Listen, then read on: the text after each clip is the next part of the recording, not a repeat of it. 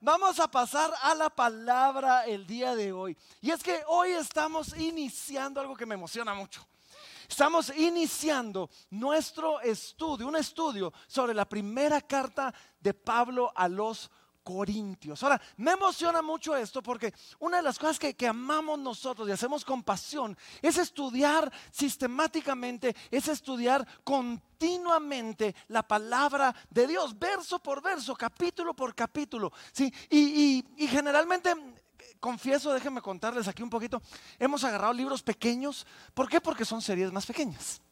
Pero ya se nos acabaron todos los libros pequeños. Creo que ya nos quedamos sin libros pequeños y el Señor creo que nos comienza a retar ahora a algo un poquito más grande. Y comienza nuestra serie primera de Corintios. Son 16 capítulos. Vamos a pasar casi que todo el año en esta serie, pero no se preocupen.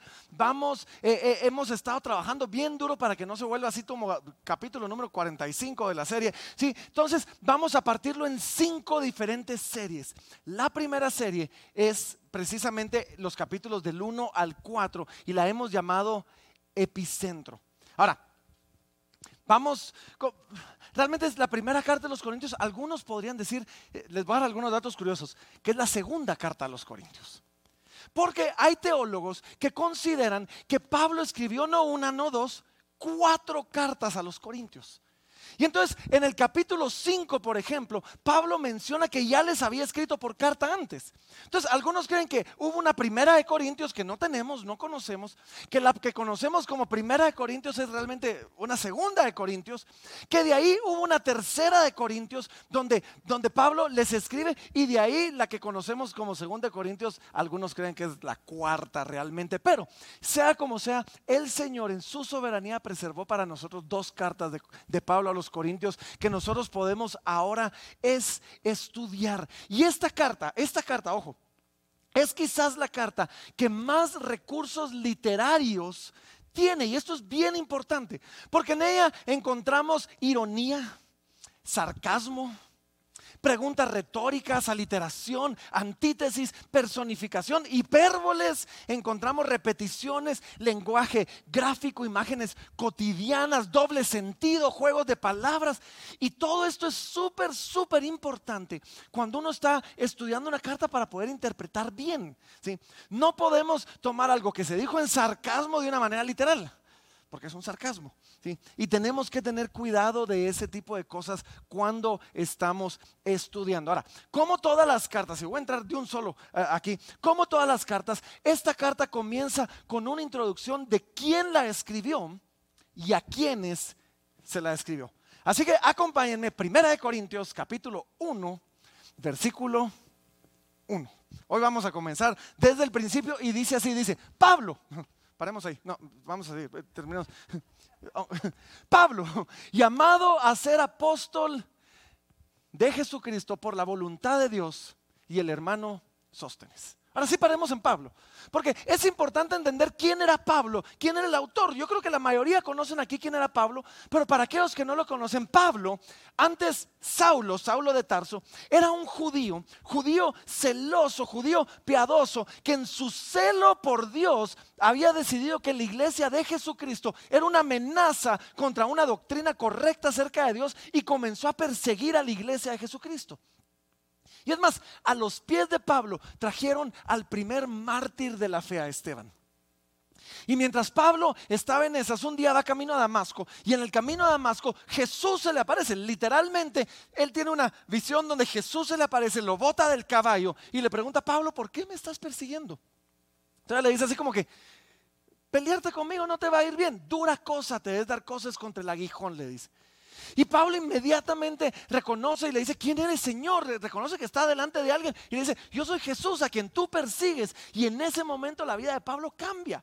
Y pasa de ser un perseguidor de la iglesia a ser el mayor plantador de iglesias de la, de, de, de, de, la, por lo menos de la primera historia. ¿sí? Y entonces vemos nosotros, e, ese es Pablo, ese es el autor que plantó la iglesia en Corinto y desde el inicio de su carta, Pablo está eh, estableciendo con qué autoridad le escribe y, y quién es él. Dice, Pablo, llamado a ser apóstol de Jesucristo. Pablo les está recordando ahí, yo soy el apóstol plantador, yo soy quien plantó esta iglesia, pero todavía le dice ahí, mi apostolado no es por, por voluntad propia, yo no soy apóstol porque yo quería ser apóstol o porque me amaba la atención, no, sí, es, soy apóstol de Jesucristo por voluntad de Dios. Y voy a, miren, tengo que contener, porque voy a resistir la tentación de quedarme ahí el resto de la mañana solo hablando de eso de por voluntad de Dios, pero no es el punto del día de hoy.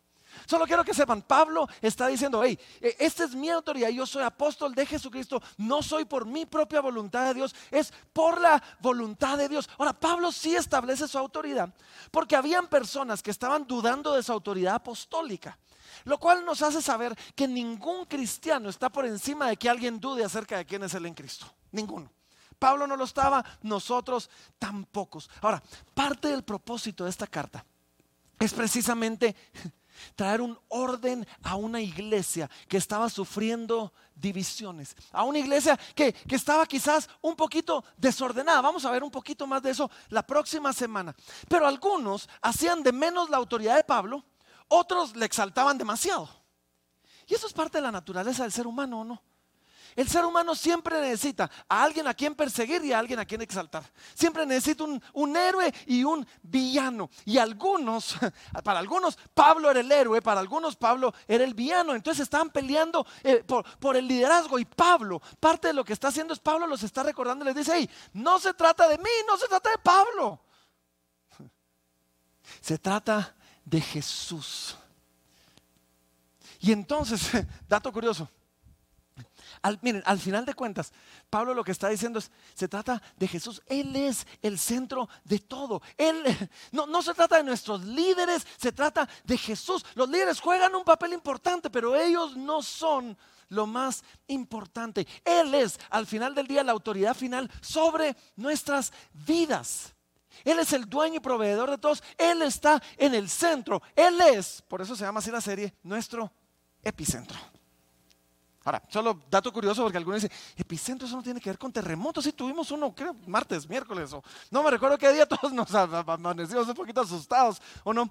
Hay una definición de la palabra epicentro que les quiero compartir y por eso se llama así nuestra serie. Epicentro es una persona o lugar real o figurado desde el que parte una cosa o en el que se origina algo que tiende a propagarse.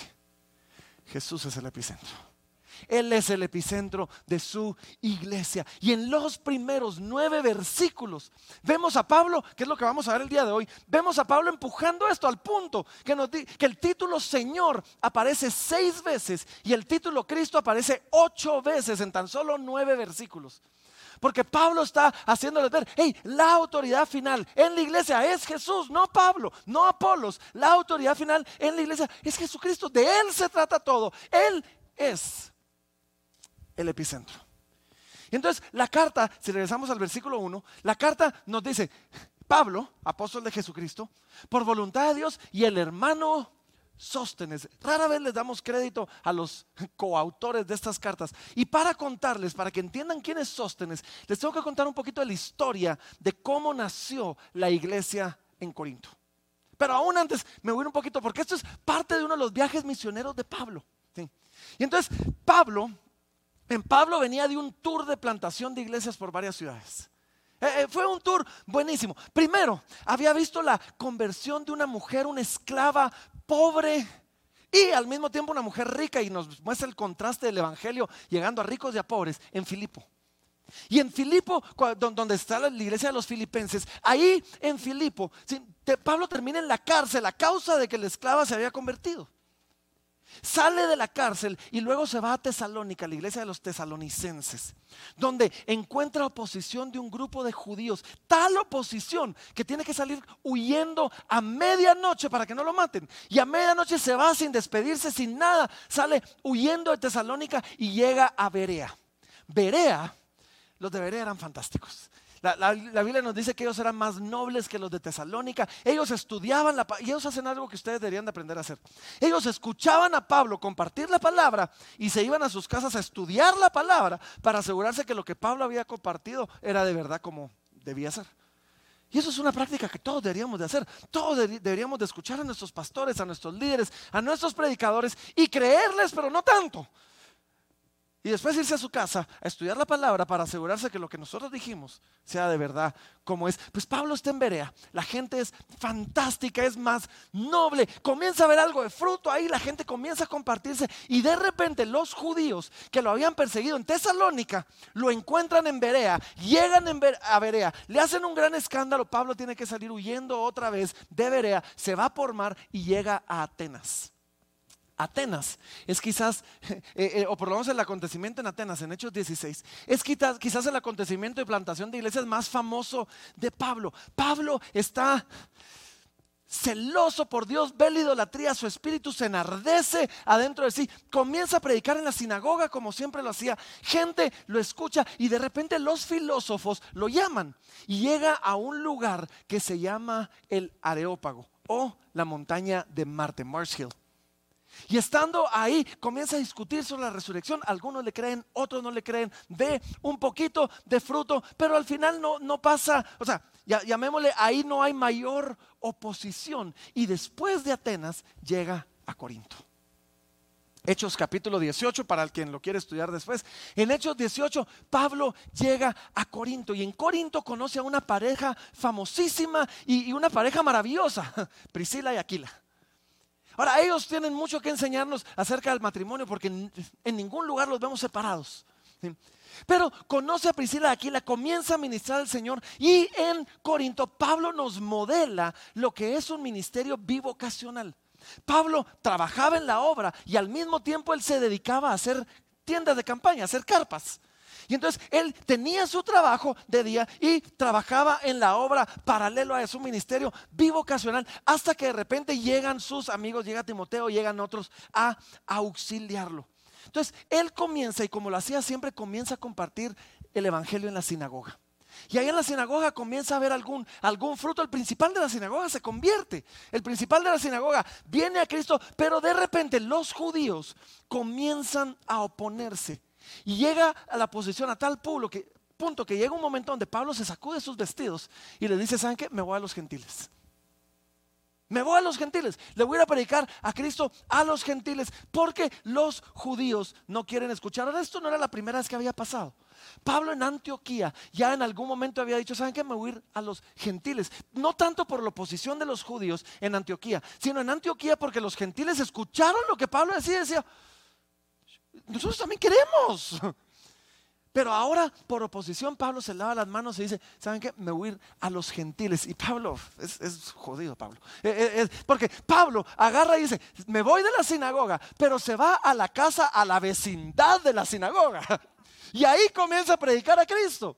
Y entonces era así como que, eh, ustedes no me quieren ahí, pues aquí estoy a la vecindad. Y ahí estaba a la vecindad y comienza a predicar al Señor. Y, de repente comienza a haber más oposición al punto que, estando en Corinto, Dios se le tiene que aparecer a Pablo, tiene una visión, ve, ve, al Señor eh, en, en una visión y el Señor lo motiva. Yo creo que Pablo tal vez estaba un poquito desmotivado. El Señor comienza a motivarlo y en medio de todo eso le dice, mira, nadie te va a tocar, tranquilo, yo, yo me voy a encargar que nadie te toque. Y le dice, pero quiero que te quedes acá, porque yo tengo mucho pueblo en esta ciudad. Eso es algo bien importante de tener en mente, porque así como Dios tenía mucho pueblo en Corinto, Dios tiene mucho pueblo en Guatemala. Eh. Mucho pueblo que necesita de sus siervos para poder llamar a ese pueblo al que Dios había predestinado desde antes de la fundación del mundo. Y estando ahí, Dios lo motiva. Entonces, Pablo pasa un año y medio. Es de los lugares donde más tiempo se queda Pablo. Un año y medio predicando en Corinto, en medio de la oposición de algunos, hasta que algunos llevan a Pablo, toman a Pablo y lo llevan delante del procónsul. El procónsul se llamaba Galeón llevan a Pablo ante Galeón y lo acusan, así como que miren, este cuate está haciendo desastres en medio de nuestra comunidad. Y cuando Galeón escucha, le dice, miren, miren, temas religiosos, temas, eh, eh, es más, él dice, temas de palabras y de nombres y de vuestra ley, porque Galeón era romano, dice, ahí ni me meto yo, ustedes solucionen los solos. Y entonces la solución de ellos es que sacan a Pablo del tribunal y agarran a su amigo Sóstenes. Y en la puerta del tribunal lo golpean.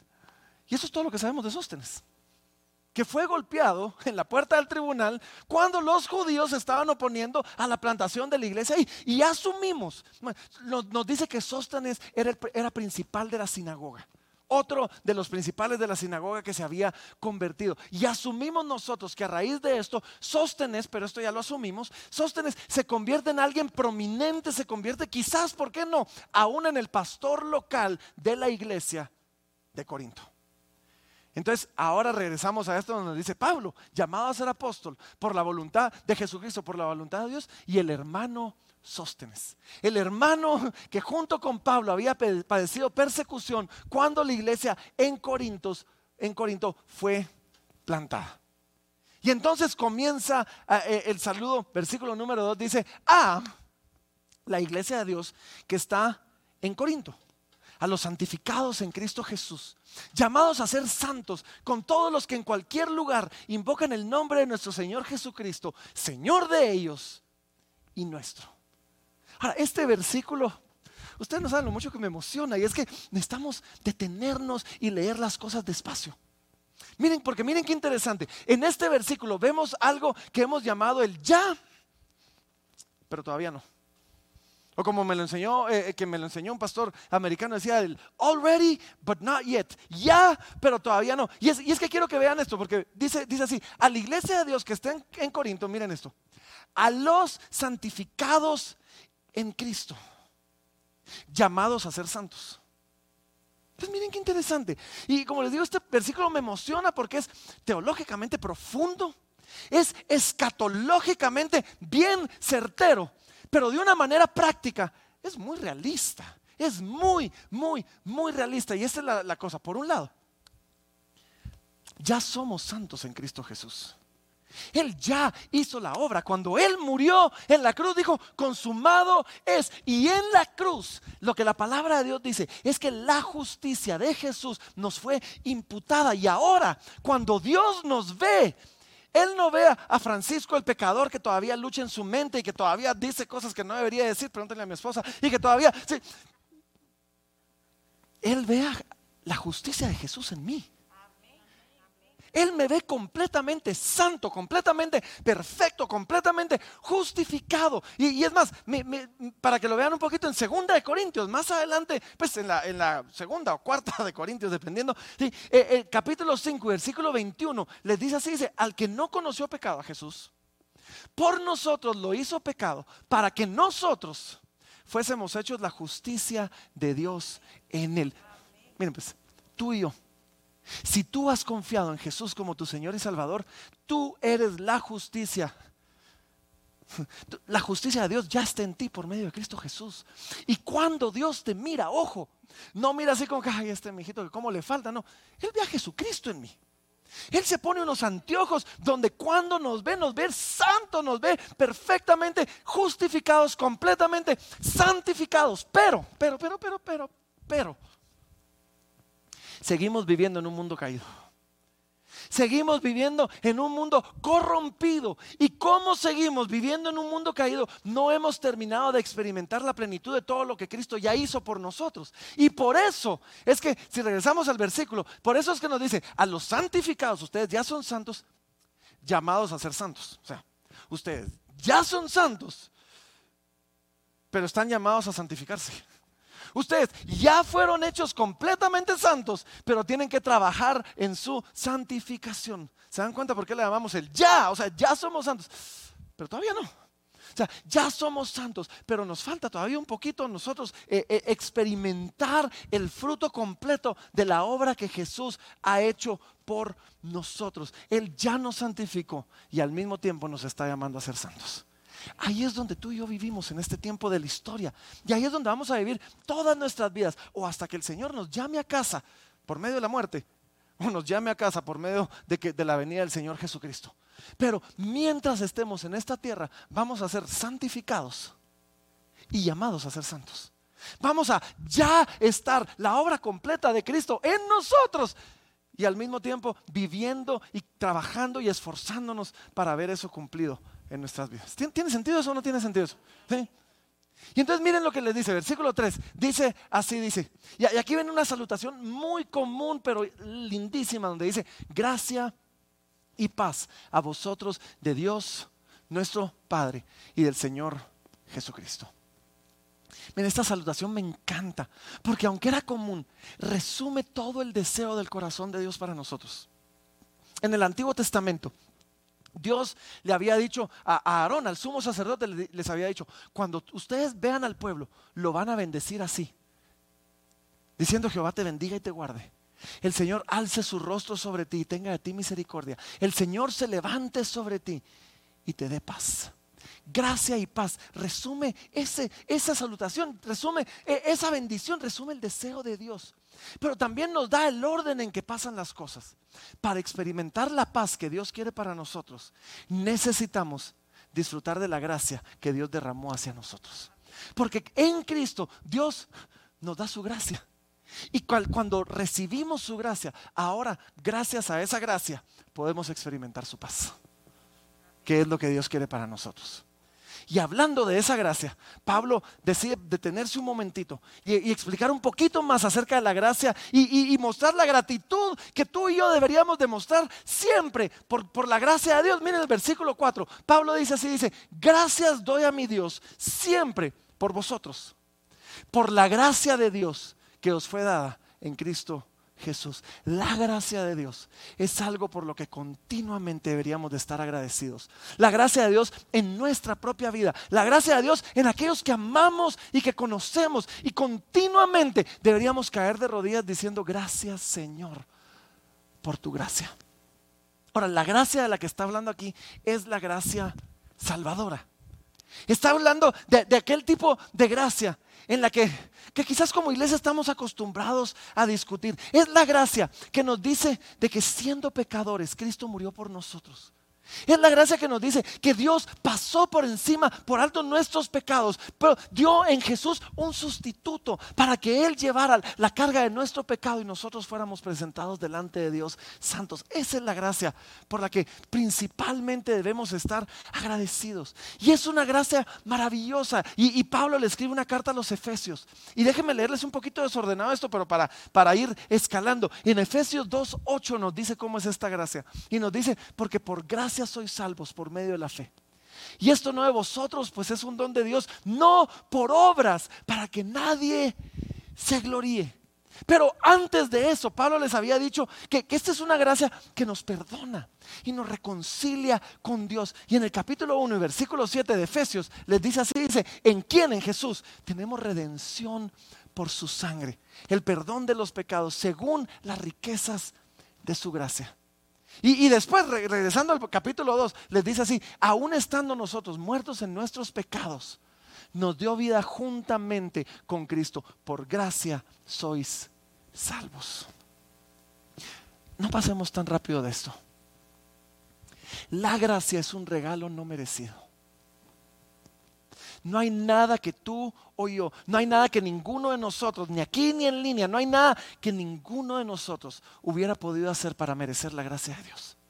Es un regalo que Dios nos da por su gracia. Es un regalo no merecido. Es un regalo que no ganamos. Es un regalo que no compramos. Es algo que no pagamos. Es algo que Dios me dijo, te amo. Y aquí está. Aquel que decida poner su fe en mi hijo puede experimentar lo que nunca hubiera podido experimentar por su cuenta. Paz con Dios. Y regresando a Corintios, Pablo comienza esta carta diciendo, miren, yo doy gracias a Dios por su gracia, por su gracia sobre todos nosotros. Y, y, miren, sin duda la gracia de Dios había visitado a esa iglesia en los Corintios, pero cuando hablamos de la gracia de Dios, y esto es lo que quiero que veamos, que es hermoso. Amamos la gracia salvadora, o sea, pero la gracia de Dios va mucho más allá que solo su salvación. Y ojo, ojo, si Dios, si Dios no hiciera absolutamente nada más por nosotros que salvarnos, ya hizo mucho más por nosotros de lo que merecíamos. Pero en su misericordia Dios dice, te voy a salvar, y mucho más. Y eso es un concepto que nosotros llamamos, bueno, no nosotros, el apóstol Juan llamaba gracia sobre gracia. Y así se llama mi mensaje el día de hoy. Es más, en Juan capítulo 1 y versículo 16, eh, Él nos dice así, dice, porque de su plenitud recibimos todos, tomamos todos, y gracia sobre gracia. Significa que sobre la gracia salvadora de Dios, Dios sigue derramando capas de gracia y hay gracia y hay gracia y Dios sigue dándonos más de lo que merecemos una y otra vez. No, no es que nos presentemos delante de Dios y me diga, mi hijo, ya, ya, y parala pues, o sea, ya es suficiente. Dios en su misericordia nos dio lo mejor que tenía Jesucristo. Y sobre esa base inamovible, sobre esa base firme, dice, ahora te voy a dar más. Y comienza a sumar a nuestras vidas y a darnos una y otra y otra cosa. Y la iglesia de los Corintios era una iglesia que había recibido tanto de parte de Dios, tanto de parte de Dios. Que miren esto, miren esto, versículo 5. Dice, dice así, 1 eh, eh, Corintios 1.5 dice, porque en todas las cosas, Pablo acaba de dar gracias por la gracia. Yo doy gracias a Dios por la gracia que les ha sido derramada. Y después dice, porque en todas las cosas fuisteis enriquecidos en Él. En toda palabra y en toda ciencia.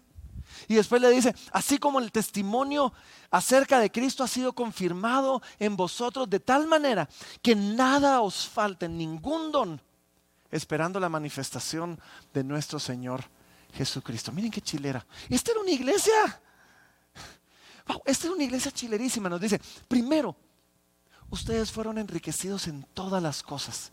Y ojo, aquí no está hablando de oro, no está hablando de plata, no está hablando de dinero, no está hablando de propiedades, no está hablando de posesiones materiales. Y quizás la primera enseñanza que debemos nosotros recibir de Corintios es esto, riqueza.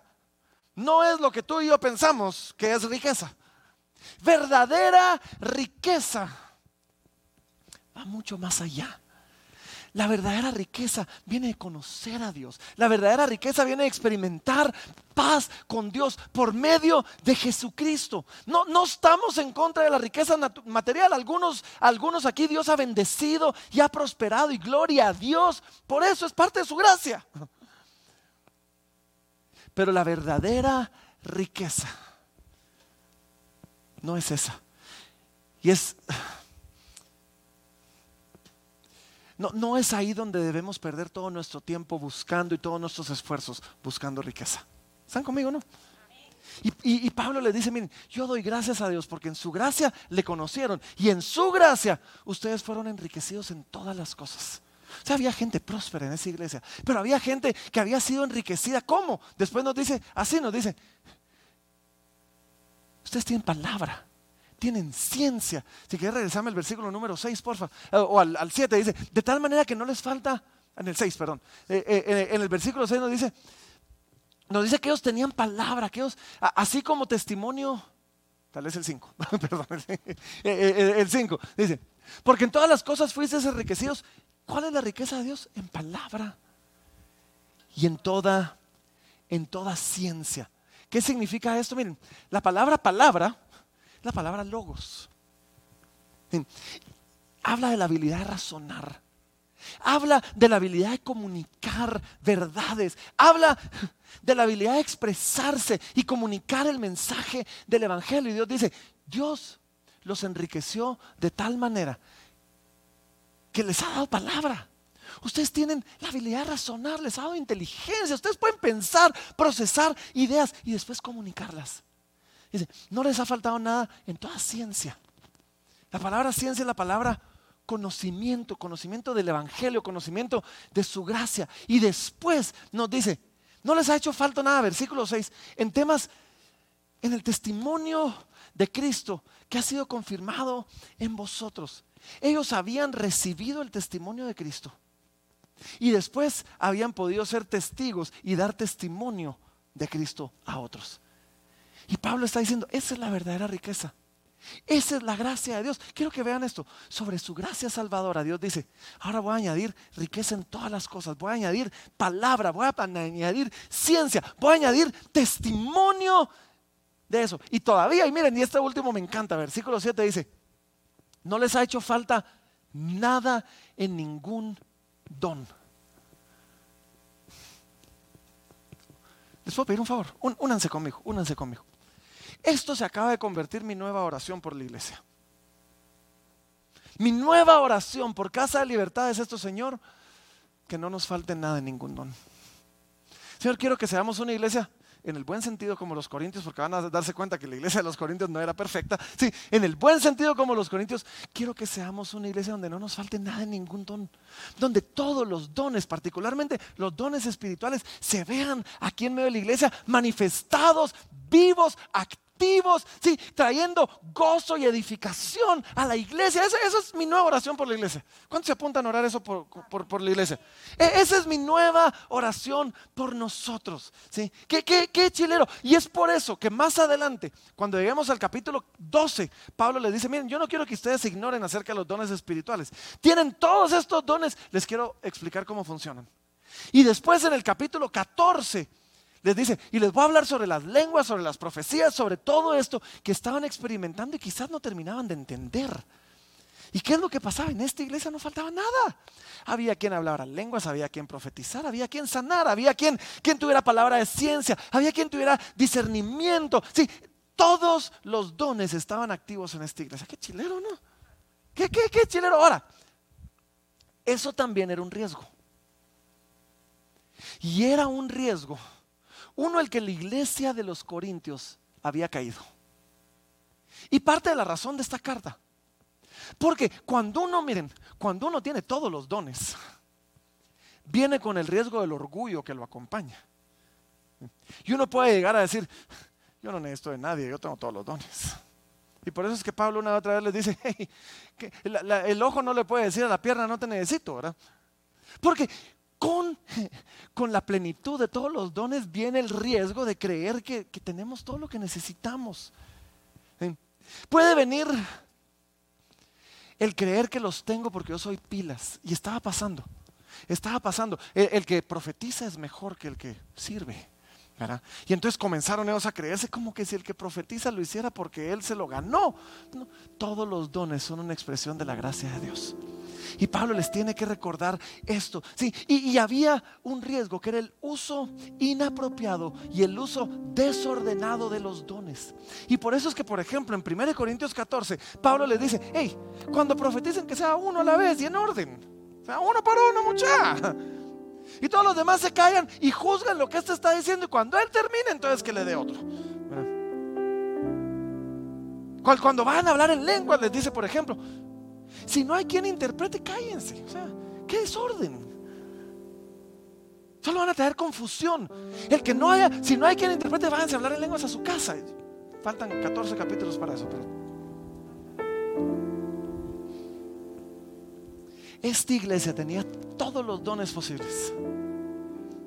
Pero en medio de todo eso, habían caído en algunos riesgos de eso. Ahora, por un lado, qué cosa más maravillosa que sobre la gracia salvadora. Bien, Dios no nos debe nada. Si Él no nos diera nada más que su gracia salvadora, ya nos dio mucho más de lo que podemos pretender sacarle a Dios, por así decir. Pero qué increíble Dios que nos da gracia sobre gracia, sobre gracia. Dios había dado a esta iglesia todo lo que necesitaban, no solo para la vida, sino para la obra y el ministerio. Todas las herramientas que ellos necesitaban. Y esa era una riqueza mucho mejor y mucho mayor que el oro, que el dinero o que las riquezas terrenales. Y entonces esta iglesia que está ahí, ahora que tiene todo, está esperando, dice, la manifestación de nuestro Señor Jesucristo. Y tú y yo, nosotros debemos vivir con una continua expectativa de que el Señor se manifieste. Aquí en medio de nosotros, de una manera más mística, y que el Señor se manifieste en su segunda venida también. Versículo 8 dice así, dice, y es que cuando el Señor venga, dice, el cual también confirmará hasta el fin, os confirmará hasta el fin, para que seáis irreprensibles en el día de nuestro Señor Jesucristo. Ahora miren esto. Somos confirmados en Cristo, en su obra por nosotros. No en la cantidad de dones que tengamos. Y esto era algo que la iglesia no había entendido. Y por eso, déjenme anticiparme, el capítulo 13, el amor es sufrido, es benigno, no es una exhortación bonita, es un gran regaño. Donde ellos no habían entendido que los dones venían para, para, servirse unos a otros y habían, se, habían creído superiores por la cantidad de dones que tenían. Y Dios dice, no, no, no, miren, lo más importante es el amor, lo más importante es Cristo. Él es el centro, Él es nuestro epicentro. Lo más importante no es cuántos dones ustedes tienen. Y nuestro deseo, nuestro deseo debe ser, hey, ya somos santos, pero estamos siendo santificados. Nuestro deseo es que el día que el Señor venga, seamos hallados irreprensibles delante de Él. Irreprensibles delante de Él. Y ojo, el hecho que Dios nos haya dado su gracia salvadora el hecho que Dios nos haya dado gracia sobre gracia, que nos haya dado palabra y ciencia, que nos haya dado riquezas, que nos haya dado testimonio y dones. El, hecho que no nos falte nada no significa que no, no significa que no seamos libres, que seamos libres de la tentación y que inmediatamente seamos irreprensibles. No, somos santos, pero estamos siendo santificados. Y nuestro deseo es ser hallados irreprensibles. Debemos procurar ser santificados en Él.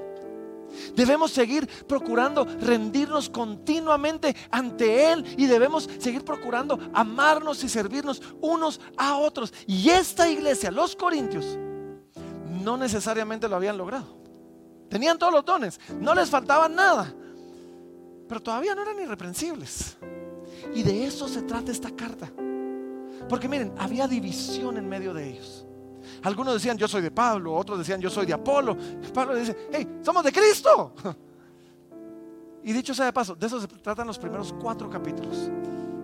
Era una iglesia donde eh, Corinto era una ciudad grande. Era una ciudad donde había un templo de Venus y habían eh, a, la diosa Venus y, y había gente que todavía iba a acostarse con las prostitutas del templo como un acto de adoración a Venus. Y es más, eso se había colado a la iglesia. Al punto que en algún momento Pablo lo reprende y le dice, mucha, ahí hay alguien que se está acostando con la esposa de su papá, o sea, con su madrastra, mucha. Y los capítulos 5, 6 y 7 se trata de Pablo hablando acerca de estas desviaciones, particularmente sexuales, que habían en medio de ellos. Y algunos habían entendido la gracia de Dios, pero estaban abusando de la gracia de Dios.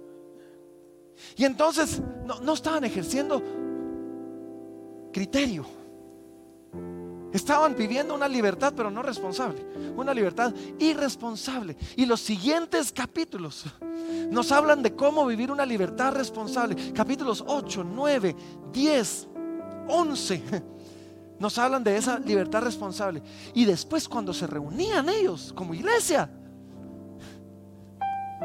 era un desastre. Y entonces Pablo les tiene que hablar acerca de cómo comportarse cuando se reúnan. Capítulos 13, 14, 12, 13, 14. Nos habla de cómo usar los dones, cómo hacer cuando se reunía la iglesia. Y el capítulo 15 les habla acerca de la resurrección. De la resurrección de los muertos, de sus implicaciones para nosotros. Y en el 16 pues, se despide y, les manda saludos a un montón de gente, pero es mi anhelo, es mi anhelo. Que, nosotros, Casa de Libertad, seamos hallados irreprensibles en, el día de nuestro Señor Jesucristo. Ese es mi anhelo. Y yo oro con todo mi corazón que el estudio de esta carta, que el estudio de, la carta que Pablo, que Dios escribió por medio de Pablo a una iglesia que lo tenía todo. Déjenme decirles, se parece mucho a esta iglesia. El Señor ha sido bueno con nosotros. Ha sido una iglesia que en su gracia no, le ha hecho falta nada. Tenemos de todo para hacer de todo. Y es mi anhelo que el Señor nos encuentre irreprensible en ese día. La iglesia en Corinto comenzó cuando Dios, cuando Jesús se le aparece en un sueño a Pablo y le dice, Pablo, quiero que te quedes ahí, porque tengo mucho pueblo en esa ciudad. Bueno, Casa de Libertad nace con ese mismo anhelo cuando Dios nos enseña y nos dice, y yo tengo mucho pueblo en esta ciudad. Así que tenemos un llamado muy similar al de ellos. Pero tenemos la esperanza. Versículo 9. Tenemos esta esperanza. Dice, fiel es Dios. por el cual fuisteis llamados a la comunión con su Hijo Jesucristo, nuestro Señor. ¿Saben qué significa esto? Él nos santificó, Él ya hizo la obra. Pero nosotros estamos llamados a ser santos. Y el día que Él venga debemos ser irreprensibles, pero fieles Dios. Fiel es el que os llama, dicen tesalonicenses, el cual también lo hará. El que comenzó en ti y en mí, ojo, el que comenzó en nosotros la buena obra. Póngame atención, yo creo que esto es para alguien. Los que están en línea, póngame atención. El que comenzó en ti la buena obra, la va a terminar, la va a perfeccionar. Y quizás tú estás celebrando la obra de Dios y dices que hace tantos años Dios me libró. Dios va a perfeccionar su obra en ti. Y siete años se van a convertir en 20 años y se van a convertir en una vida de fidelidad a Dios, no por nuestra fidelidad, por la fidelidad de Dios, que va a terminar la obra que comenzó en nosotros. Fiel es Dios, por el cual fuisteis llamados a la comunión con su Hijo Jesucristo, nuestro Señor. Dios nos ha dado su gracia para ser salvos. Dios nos ha dado su gracia para tener todo lo que necesitamos y yo confío en que Dios es fiel y nos va a dar su gracia para sostenernos y guardarnos irreprensibles hasta la venida de su Hijo Jesucristo. Así que pónganse de pie, pónganse de pie. Vamos a orar. Miren, yo estoy emocionado con 1 Corintios, de verdad estoy emocionado con esta carta. Creo que nos va a desafiar de maneras que ni siquiera hemos visto, pero sobre todo nos va a retar a nosotros como a los corintios, para recordarnos que el centro, el centro de todo, es Jesús. Que Él va en el centro, que Él debe ser el foco de nuestra atención. Y es que ah, nos distraemos tan fácilmente, tan fácil con tonteras, que aun cuando son buenas no son esenciales. Y miren, creo que el Señor nos puso a prueba esta semana, Ya voy a terminar, de verdad. Estábamos hablando con, Sam hace unos días y me, dice apenado, me dice, pastor, queríamos decorar el escenario para la nueva serie y no me entregaron las cosas a tiempo, pero no te preocupes, me dice, ahí el sábado en la noche voy a ir a ver qué hago y digo, Sam,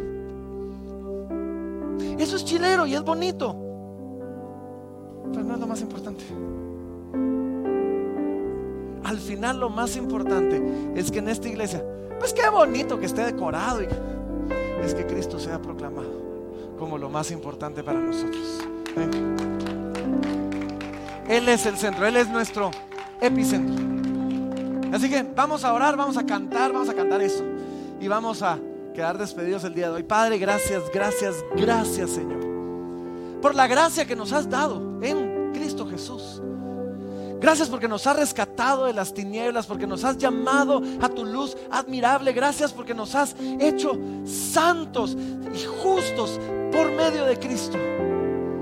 Y gracias porque nos estás santificando en el resto de nuestra vida, mi Dios. Gracias porque sobre tu gracia salvadora nos has dado dones, talentos, habilidades, recursos, riquezas, mi Dios, palabras, ciencia Gracias porque nos has dado gracia sobre gracia. Gracias porque nada nos ha hecho falta, mi Dios. Y yo te pido, Señor, que en tu misericordia permitas que no solo no, nada nos haga falta, permitas que esta iglesia sea como los corintios, que no le falte nada en cuanto a ningún don. Pero líbranos de ser como los corintios, que caigamos en la tentación del orgullo que viene con eso y que quitemos los ojos del lugar importante, del centro de todo, que es Jesús. Te amamos, Señor, te bendecimos lo hacemos en el nombre poderoso de Cristo Jesús. Y ahí donde estamos, vamos a cantar, vamos a adorar al Señor y recordar esto una vez más.